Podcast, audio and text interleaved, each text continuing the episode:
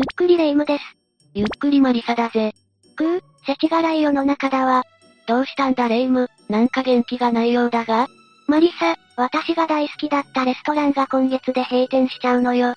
それはショックだな。ただ飲食店に関しては、コロナの後に昨今の物価上昇だ。こればっかりは仕方がないんだぜ。これだけ飲食店が潰れていくのも、何もしない増税メガネのせいだわ。まあその気持ちもわからなくはないが。このままじゃ閉店ラッシュで、街がゴーストタウンになっちゃうわよ。ゴーストタウンは言い過ぎだが、閉店したお店が増えすぎると、治安や見た目以外にも問題が出てくるからな。実際に潰れた商業施設の中には、心霊現象が起こっているものだってあるんだ。何よそれ、怖すぎるんだけど。それじゃあ今回は日本の商業施設で起きた恐ろしく不気味な音量回帰現象を、ランキング形式で紹介するぜ。まずは第6位、ネオアミューズメントガロパだ。アミューズメントという名前からして、パチンコ屋か何かかしら？いや、ネオアミューズメントガロパは、新潟県新潟市に存在するゲームセンターになる。ゲームセンターって懐かしいわね。昔はよく格ゲーで無双しまくった記憶があるわ。その頃からレイムの凶暴性は培われていたんだな。相変わらずさりげなくディスってくるわね。でもゲームセンターって、今じゃかなり営業するのは厳しいんじゃないの？私が知っている限りでも、たくさんのお店が潰れてしまったけど。そうなんだ。残念ながらネオアミューズメントガロパも、2015年に閉店している。それは残念だわ。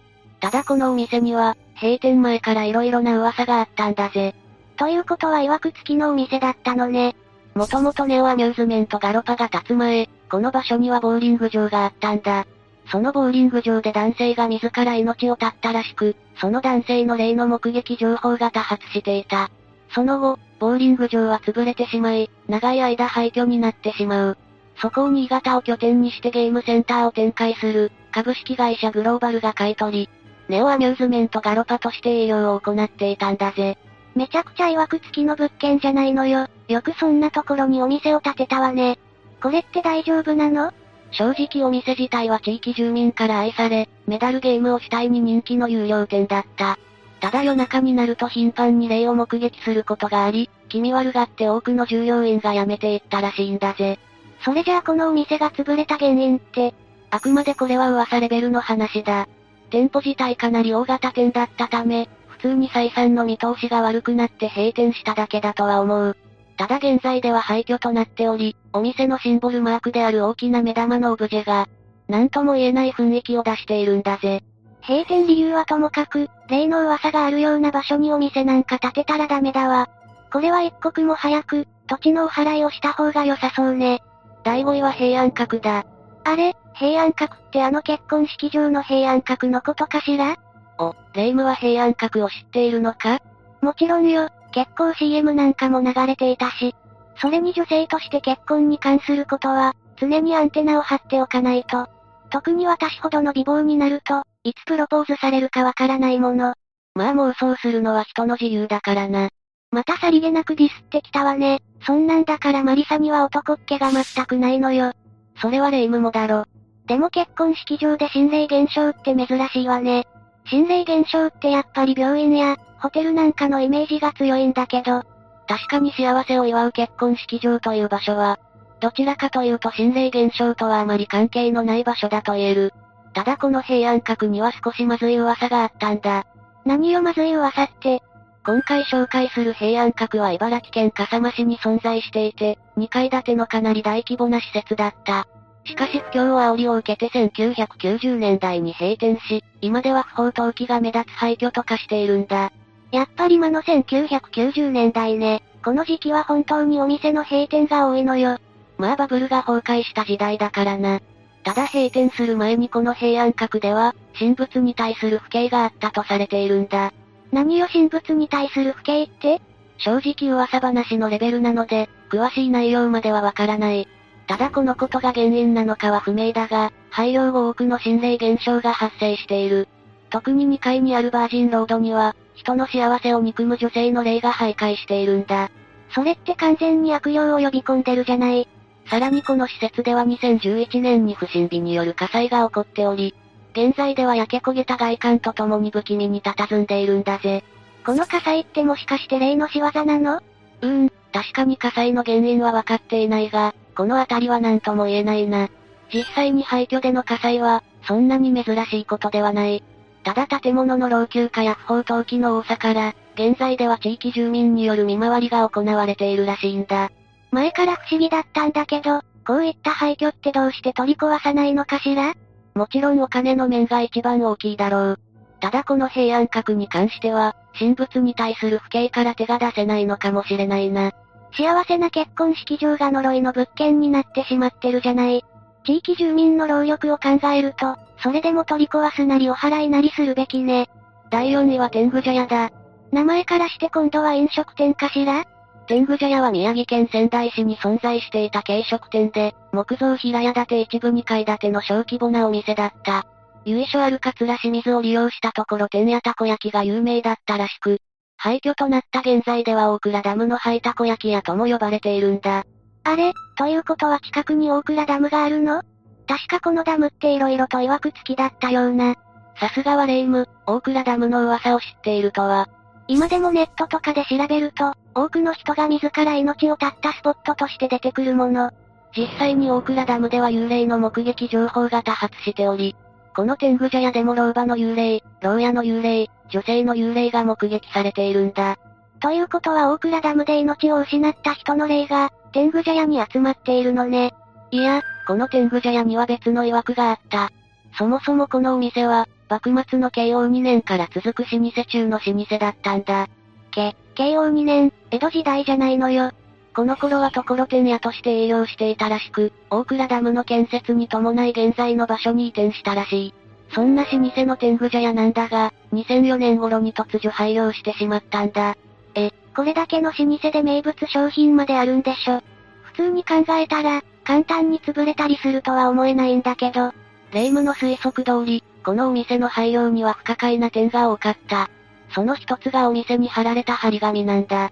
何よ張り紙って、その張り紙には私は行政に翻弄され命を奪われました。県、市、ダム管理所と書かれていたんだぜ。え、どういうこと？これって店主が国とのトラブルによって、命を奪われたということなの？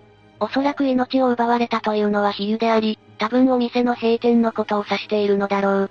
ただ大倉ダムの管理所と何らかのトラブルにより、店舗を閉鎖することになったのは間違いないと思われるんだ。慶応2年から続く老舗が国とのトラブルで廃業するのは、なんか忍びないわね。また店舗にはこの張り紙以外にも、現在は解読できないものの多くの張り紙が貼られている。これらのことから、天狗茶屋では経営者の怨念がこもっており、多くの霊を引き寄せているんだ。するとやっぱり、このお店の経営者は命を落としてしまったのかしら？そのあたりは正直なところわかっていない。ただ張り紙を見る限り、強い憤りを感じざるを得ないんだな。なんか恐怖よりも残念な気持ちの方が強く感じてしまうわね。第3位はブルースカイだ。今度は一転して洋風な名前の施設じゃない。ブルースカイは、栃木県塩谷郡高根沢町に存在していたレストランになる。開業時期は1958年から1963年とされており、当時としては珍しいアーチ状のテラスや入り口が特徴的な美麗な建物だった。1960年って結構古いお店なのね。お店自体は鬼怒川の眺望を望める2階建てレストランということもあり、当時はかなりの集客があったとされている。しかし様々な不祥事が起こり、1980年代には廃業することになるんだ。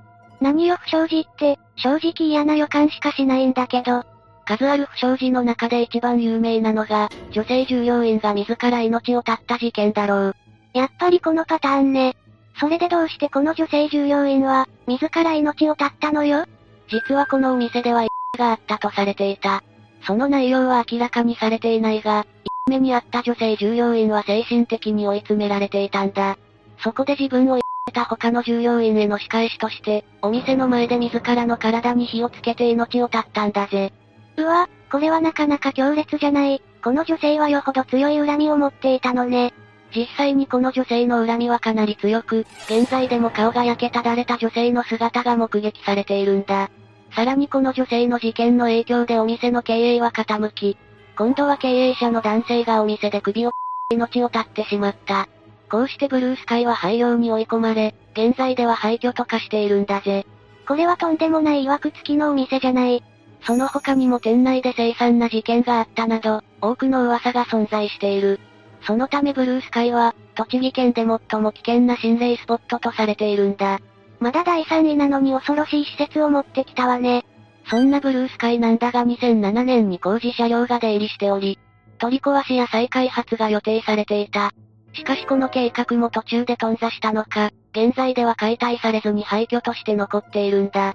これってもしかして、解体工事中に霊的な干渉があったのかしら？こればかりは何とも言えないな。普通に資金不足や計画の見直しから、工事が中断した可能性だって十分にある。どちらにしてもこれだけの曰くがある店舗だ。何かしらのトラブルがあった可能性は高いと思われるんだぜ。ことの発端が従業員同士のというのが、なんとも言えないわ。第2位は田野浦燕だ。この施設は新潟県新潟市に存在し、旧燕市が運営していた保養施設になる。へえ、市が運営しているのね。でも過去形になっているところを見ると、すでに廃業しているのかしら？いや、田野浦燕は現在も別の形で運営をされているんだ。ただ運営されている現在でも、色々な心霊現象が散見されているんだぜ。現在も運営しているのが逆に、やばそうな雰囲気をしているわ。田野浦燕は1971年4月に、燕市社会福祉協議会が保養施設として、運営を開始するんだが、1995年に業績悪化により閉館してしまう。その後、1996年4月に燕市に寄付され一時活用されるが、1997年3月に再び閉館してしまうんだ。やっぱり1990年代の不景気はとんでもないわね。その後廃墟となった田野浦燕なんだが、多くの心霊現象が散見されるようになる。特にこの施設では多くの人が赤い光を目撃しているんだ。何よ赤い光って、一応廃墟となった後も、市の施設であることからセキュリティシステムが動いていた。だから最初は、セキュリティシステムによる赤い光だとみんな思い込んでいたんだ。しかし、その赤い光は次第に近づいてきたり、いきなり入り口に現れたりと明らかに不自然すぎる動きをしていたんだぜ。絶対にセキュリティシステムじゃないわよ。実はこの施設では不慮の事故で女性が命を落としていた。そのため赤い光と一緒に、女性の霊も散見されていたんだ。やっぱり普通の施設じゃなかったのね。でもさっきの話だと現在も施設として使われているんでしょ。それって大丈夫なの？田野浦燕は2014年に学校法人 NSG グループへ売却され、現在では研修施設として使用されている。しかし研修施設となった田野浦燕でも、心霊現象が多発していた。トイレにあるスリッパが勝手に部屋の前に移動していたり、白鳥の間という部屋に入ると急に目の前が暗くなる怪現象が起こっていたんだ。しかもこの白鳥の間だけなぜか鏡が外されていたんだぜ。これってこの白鳥の間で、不慮の事故が起こったんじゃ。もちろんこれらは風説による噂話から、研修生が勘違いしただけかもしれない。ただ現在も普通に使用されていることから、今後さらなる心霊現象が起こるかもしれないんだぜ。さすがにこの研修施設には、絶対泊まりたくないわね。第1位は六方園跡だ。跡がついているということは、すでに存在していないのかしら？時々霊夢は鋭い気づきをするな。まあ私ぐらいのレベルになると当然ね、もっと褒めてもいいのよ。面倒くさいからこれ以上は褒めないんだぜ。もう、テレ屋さんなんだから。霊夢のたわごとは置いておいて、この六方園跡なんだが現在は更地になっている。しかしこの更地ではとんでもない心霊現象が発生しているんだ。すでに建物がないのに心霊現象が起こるなんて、とんでもない場所じゃない。この施設は高知県上市にあった複合レジャー施設になる。富田造林株式会社という会社が運営しており、釣り堀やゴーカート、ゲームコーナーに加え、穴子の養殖所や貸別荘群が建てられるなど、かなり大きな施設だった。その植木地の狩猟体験ができるなど自然がすぐ近くにあることから、高知県ではかなり人気スポットだったらしい。でも今じゃ更地になっているのよね。残念ながら施設の維持が難しくなり、1975年に閉園されてしまった。そして施設は取り壊されて更地になっている。ただこの更地には、この世のものではない廃病院が存在しているんだ。え、更地に廃病院ってどういうこと？実はこの場所に行くまでに見返り橋という橋が存在している。この橋で振り返ってしまうと、更地に廃病院が現れるんだ。何よその怖すぎる話は。しかもこの廃病院に近づいてしまうと、女性の霊が現れ廃病院へと追い立てられてしまう。そして廃病院に入ってしまった人は、二度とこの世界に戻ってくることはないんだぜ。ちょ、ちょっと今までの心霊現象とは違いすぎるじゃない。一体このさら地には何があったのよ。それがなぜこのような心霊現象が起こるのか一切不明なんだ。普通なら色々な噂や風説が立つんだが、六方園跡ではそういったものが一切ない。だから余計に恐怖を感じてしまうんだぜ。さすが第一位のことはあるわ。一つ言えるのは、絶対に見返り橋で振り返ってはダメということね。というわけで日本の商業施設で起きた恐ろしく不気味な音量回帰現象を、6つランキング形式で紹介したが、霊夢はどうだった？正直商業施設でこんなに怪奇現象が起こっているなんて驚いたわ。やっぱりこれ以上、お店を潰させないためにも立ち上がるしかないわね。立ち上がるって何をする気だよ？もちろん国会に乗り込んで、増税メガネにガツンと言ってやるんだから。私の恐ろしさを思い知らせてやるわ。なんだよ霊夢の恐ろしさって。せいぜい騒ぎを起こして、捕まらないようにするんだな。というわけで今回の解説はここまでだ。他にも不気味な商業施設を知っている方はコメントで教えてほしいぜ。最後までご視聴ありがとうございました。